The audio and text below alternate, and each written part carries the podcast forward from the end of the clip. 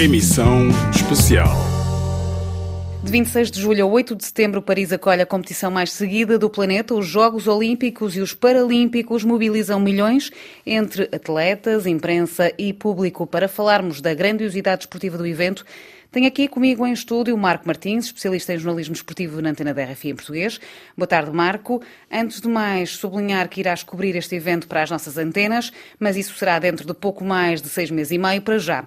Marco, para que tenhamos uma ideia clara do que é, do que são os Jogos Olímpicos e Paralímpicos, falamos de um evento de que grandeza? Boa tarde, Cristiana. Primeiro sobre este evento. Então, para muitos é o maior evento desportivo, eh, simplesmente porque é um evento em que há várias modalidades. Não é só uma modalidade, por exemplo, o Campeonato do Mundo de Futebol, uh, futebol que vai ser, por exemplo, futebol masculino, e em que vai ser redutor para certas pessoas, porque as pessoas que vão ver esse evento só vão ver futebol, futebol masculino, e só as, as pessoas que se interessam por essa modalidade é que vão ver esse evento. Os Jogos Olímpicos é mais abrangente, porque há muitas modalidades diferentes e há modalidades dos dois sexos. Vamos ter um 100 metros masculino, um 100 metros feminino no atletismo que vai interessar toda a gente, que vai interessar o mundo inteiro. Ainda por cima, qualquer atleta pode participar, é só fazer uns mínimos, por exemplo, no atletismo, ou abrir cotas em outros desportos, como o tiro, em que eh, qualquer nacionalidade pode estar presente. Também há modalidades coletivas, é certo, mas não é essa a maior sensibilidade que se pode ter nos Jogos Olímpicos. Vai ser por exemplo, e principalmente, é verdade, o atletismo,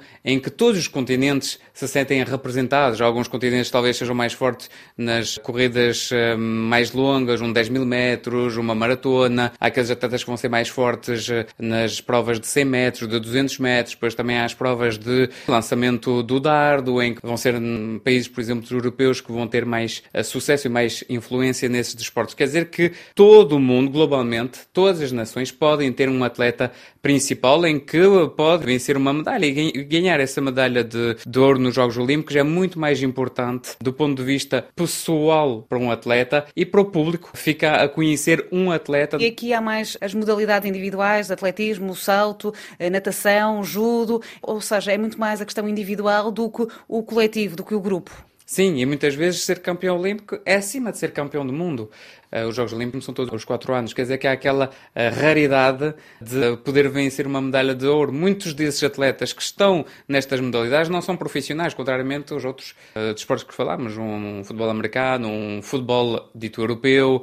É muito, muito diferente na, na proximidade que se pode ter e da encarnação até que se pode ter com os atletas. E a nível da cidade, a nível das infraestruturas que estão a ser preparadas para acolher este evento, que infraestruturas são essas? A maior parte já são existentes. Uh, por exemplo, Bercy, que hoje é conhecido como Accor Arena, uh, o Parque dos Príncipes, o Stade de France para as provas de, de, atletismo e depois há outras salas que estão a ser construídas, uh, salas para o handball e para o basquetebol, dentro de Paris, depois há as infraestruturas que estão também a ser feitas fora de Paris. Mas dentro de Paris já havia muitas infraestruturas que foram ou renovadas ou que já eram existentes ou que têm poucos anos de existência, como La Défense Arena, eh, uma sala que foi construída eh, há poucos anos atrás, ainda, entre as ainda é novo, não tive assim tantos investimentos no que diz respeito a salas e a infraestruturas. E sem falar do, do Rio Sena, que vai ser utilizado, e claro, o Rio Sena também não, não precisava assim de muitas coisas a fazer, sem ser um, ehm, não haver tanta poluição a limpeza do Rio Sena. Nós dizemos Jogos Olímpicos e Jogos Paralímpicos de Paris, mas na verdade há provas que vão acontecer fora da capital francesa. E que provas é que são essas? No projeto inicial, quase tudo era em Paris. E depois eh, há as problemáticas um, logísticas. Por exemplo, para o surf. O surf um, era complicado fazer em Paris. Uh, ter ondas artificiais não seria propriamente algo de interessante até para os próprios atletas. Mas decidiu-se uh, tomar uma decisão estranha, um, ir para Tahiti, a mais de 10 mil quilómetros de Paris. É preciso apanhar o avião. Exatamente. Para os atletas, muitos deles já conhecem as provas que há em Tahiti. É verdade que as ondas lá são incríveis, mas pelo que eu sei, em França também há a costa para poder fazer esse tipo de provas. A decisão foi tomada, vai ser no Tahiti. Para os jornalistas vai ser complicado, quer dizer que eles são em Paris, não vou propriamente ir para lá, vão ser certamente correspondentes que vão tratar de lá. Temos depois a Vela, que vai ser também em Marselha, no sul da França, o o tiro que vai ser em Châteauroux. Havia uma possibilidade de fazer em Paris, mas também não sabemos bem porquê. As decisões são tomadas em interno pelo comitê de organização que decidiu uh, escolher Châteauroux, uma cidade a uns 300 km de, de Paris, para poder fazer essas provas uh, de tiro. Há também outras provas como o handball e o basquetebol que vão alternar entre Paris e Lille no estado Pierre Mauroy, e depois, por imperativos óbvios, é o futebol. O torneio masculino e feminino não podiam ser, eh, não podiam se realizar todos os jogos eh, dentro de Paris, mesmo tendo dois estados, que é o estado da França e o Parque dos Príncipes, tinha que ser também nas outras regiões, para, no fundo, implicar todo o país neste processo de Paris 2024. Acabam por ser os Jogos Olímpicos de França e Paralímpicos de França e não de Paris. Voltando à questão do surf e à questão do Tahiti, esta questão está envolvida aqui num problema eh, que tem a ver com a torre de observação para as provas de surf. O que eu te pedia é que me explicasses um pouco o que é que se passa. Os juízes têm que ter eh, uma uh, vista sobre o que estão a fazer os atletas. Da margem, não dá, porque as ondas estão muito longe da margem. Então, o que havia já no Tahiti era uma torre de observação para os juízes. Só que essa torre de madeira está em muito mau estado. Já não pode ser aproveitada para uns Jogos Olímpicos. O projeto passava por fazer uma torre em alumínio. Essa torre também era muito contestada pelas pessoas que defendem o meio ambiente, porque podia provocar danos no coral, cá nessa zona do arquipélago. Houve outro projeto para renovar essa torre de madeira. Dizem agora que não se pode renovar a torre de madeira novamente com madeira. E houve um teste, há algumas semanas, houve um barco que foi até essa torre para tentar ver quais eram os trabalhos que eram necessários e partiu coral. Houve novamente polémica, as associações revoltaram-se por estar a, a, tocar no meio ambiente daquela ilha um, e tudo acabou, um, sensivelmente no 7 de dezembro, uh, em que o presidente da Polinésia francesa, Moitai Brotterson, que disse está tudo ok falei com todos os presidentes de câmaras do Tahiti, vamos organizar essa prova e a torre vai ser em alumínio. Voltou tudo a estaca zero, no fundo. Agora não sabemos. Eh, os trabalhos aparentemente já começaram para traçar um caminho para levar o material até essa torre. Tem que estar pronta para maio de 2024 para o test event, em que todos os atletas vão lá para testar, ver como é que estão as ondas, as uh, infraestruturas. Veremos se será construído a tempo ou não. Plano B, em princípio, não há, mas já há várias cidades da costa um, disponíveis Atlântica. para acolher o evento. Sim, já disseram que estavam disponíveis. Numa outra questão, Marco, Rússia e Ucrânia. O que é que vai acontecer aqui em Paris? Vamos ver russos e ucranianos a participarem nas mesmas provas? Vamos ver bandeiras neutras, como já vimos em vários uh, desportos. O Comitê Olímpico Internacional, uh, dirigido pelo Sr. Thomas Bach, decidiu uh, que os atletas russos e bielorrussos poderiam participar nos Jogos Olímpicos com uma bandeira neutra e, se for provado que eles não foram ativos durante o conflito entre as duas nações, entre a Rússia e indiretamente a Bielorrússia, contra a Ucrânia. A decisão foi tomada, mas há sempre umas contra-decisões. Sebastian Coe, presidente da Federação Internacional de Atletismo, já disse que nos Jogos Olímpicos não haveria nenhum atleta russo nem bielorrusso. Isto cria aqui uma, um tipo de dualidade, quer dizer, o Comitê Olímpico Internacional dá uma decisão, as federações podem dar outras, por exemplo, o Comitê de Judo ou de Esgrima também já afirmou que não haveria nenhum problema em haver atletas russos e bielorrussos que possam estar nas provas, mas claro, com essa particularidade de ter uma bandeira neutra, por exemplo, se eles vencerem,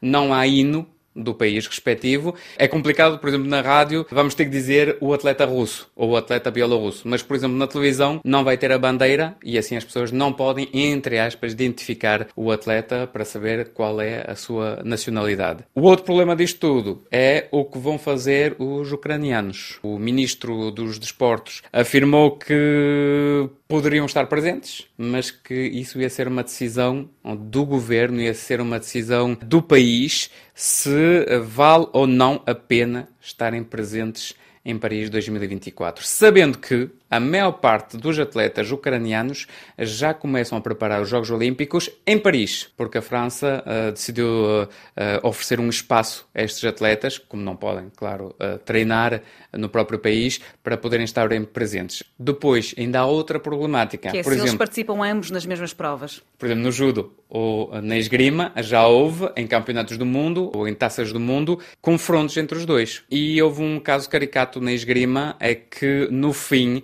de um combate, os dois atletas têm que se cumprimentar para concluir o combate. A ucraniana recusou apertar a mão à atleta russa. O combate não é considerado como terminado. E a atleta ucraniana que tinha vencido foi desqualificada. Poderemos ter novamente este tipo de casos uh, nos Jogos Olímpicos, é um pouco a questão, sobretudo na esgrima, em que os russos têm uma boa equipa, em que os ucranianos também têm boas atletas. Poderá haver novamente este caso e qual será a decisão? Será que é essencial haver esse apertar de mão, como no, no judo, por exemplo, também, os dois cumprimentam-se à distância, mas se um não cumprimentar o outro, não é forçosamente uh, uma decisão que poderá levar a uma desqualificação, ao contrário da esgrima.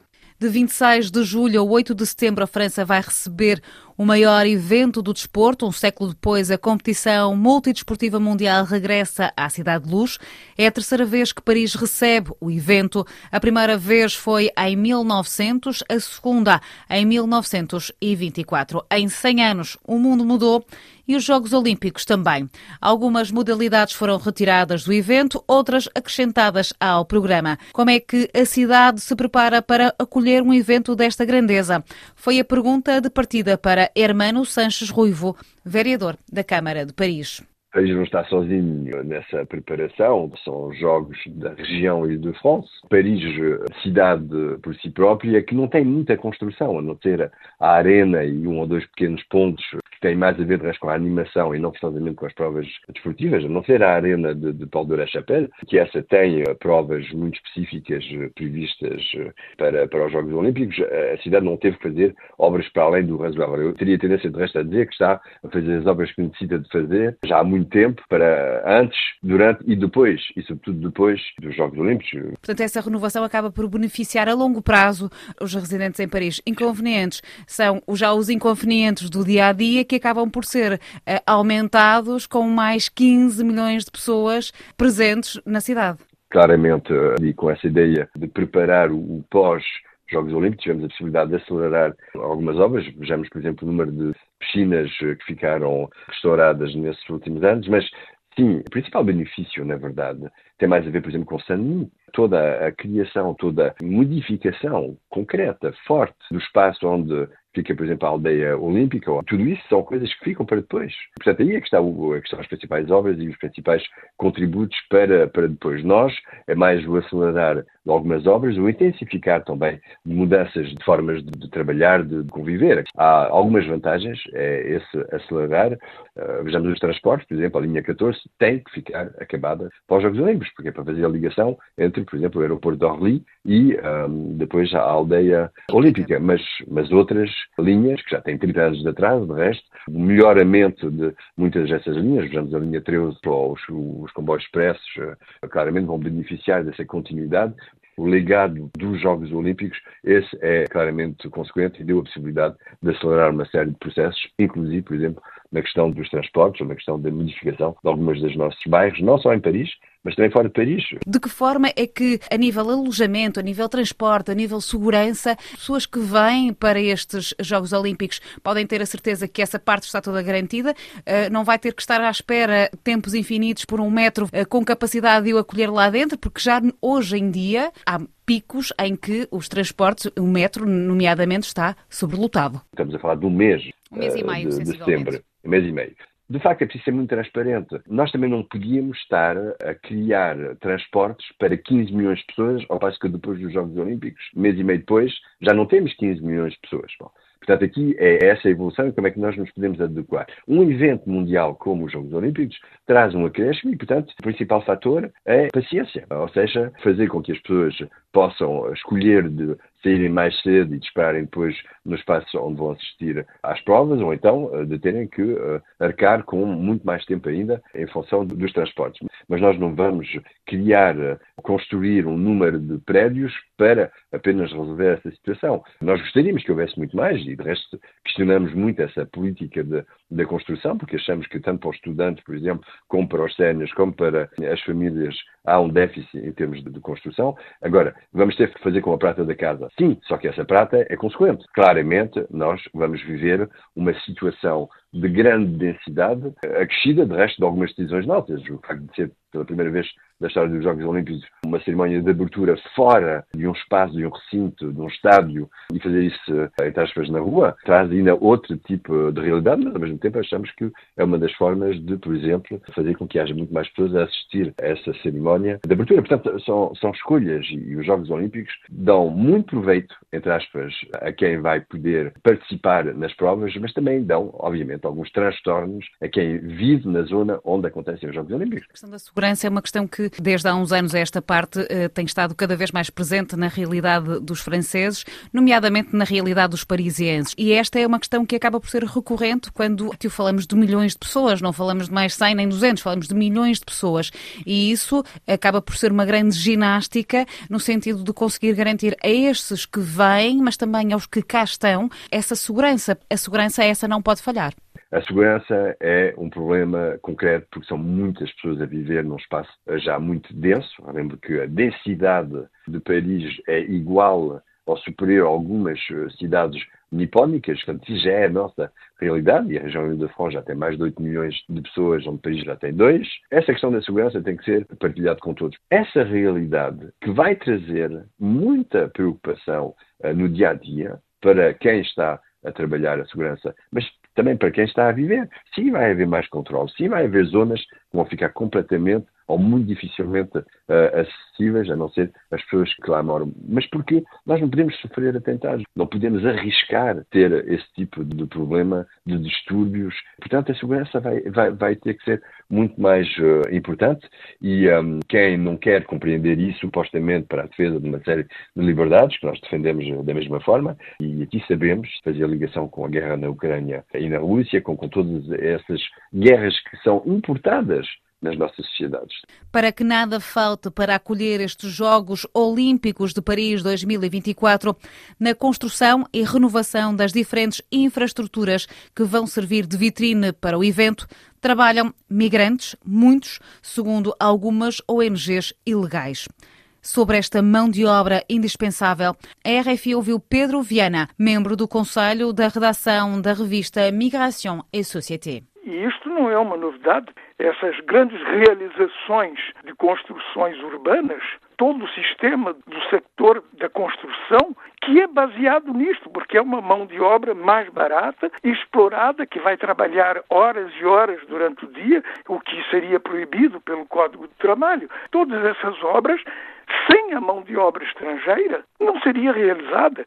E se fosse realizada com uma mão de obra nacional ou estrangeira declarada, protegida, o custo seria muito maior. Esta retirada dos sem-abrigo das ruas é uma forma de maquilhar a cidade para os Jogos Olímpicos? É evidente, é uma vergonha, é indigno mas é preciso que o turista tenha a impressão de que a cidade é limpíssima, que não há pobreza, que não há miséria. E é toda a hipocrisia desses Jogos Olímpicos. E o que eu pergunto também é o que é que vai acontecer a estas pessoas ilegais que ajudaram a construir essa imagem? É, vai acontecer o que sempre aconteceu, quando tiverem sido utilizadas e que já não sirvam para nada, vão embora, não precisamos mais deles. São descartáveis. É, é, são os descartáveis, é o que as associações que defendem os estrangeiros chamam da imigração descartável. De 26 de julho a 8 de setembro, Paris acolhe a competição mais seguida do planeta. Os Jogos Olímpicos e Paralímpicos mobilizam milhões de atletas, imprensa e público. A Cidade Luz espera receber mais de 15 milhões de turistas ligados a este evento. E é o ponto final neste magazine especial. Obrigada pela companhia. Votos de um feliz ano novo.